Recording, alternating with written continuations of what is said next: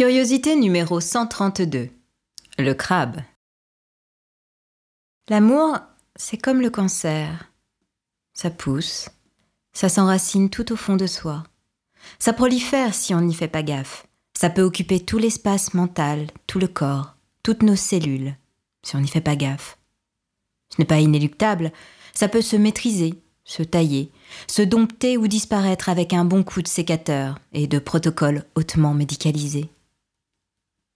L'amour, c'est comme le cancer. Ça vient tout doucement, presque sans qu'on le sente, et tout à coup c'est là, trop puissant, trop pesant, trop présent. Ça empêche de respirer, ça bloque la poitrine, les poumons, la gorge, ça tue. Ça étouffe le quotidien, ça oppresse les autres, ça écrabouille le naturel, et ça donne envie de hurler, à s'en arracher le larynx, de crier, de gueuler, de maudire la vie, le monde et n'importe quel dieu connu ou inconnu.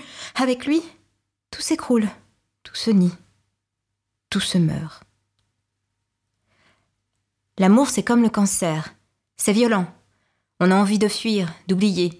On peut tout y gagner comme tout y perdre. C'est une lutte de tous les jours, un combat à bras le cœur, un combat contre soi que l'on mène à perdre haleine et perdre pied. On se sent couler, lentement, tout doucement. On se sent partir loin, très loin. L'amour, c'est comme le cancer.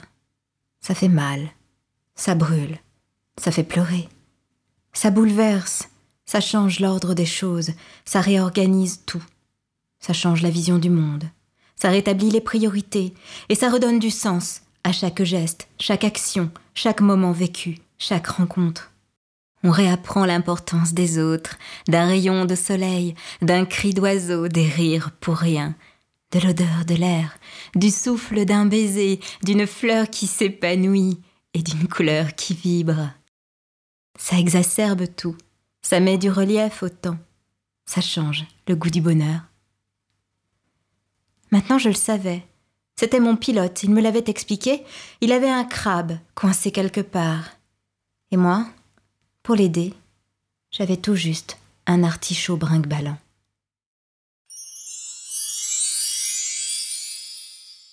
Continuez votre voyage au cœur de l'intime avec le livre Les curiosités sentimentales de Stéphanie Barrois, dorénavant disponible sur Amazon.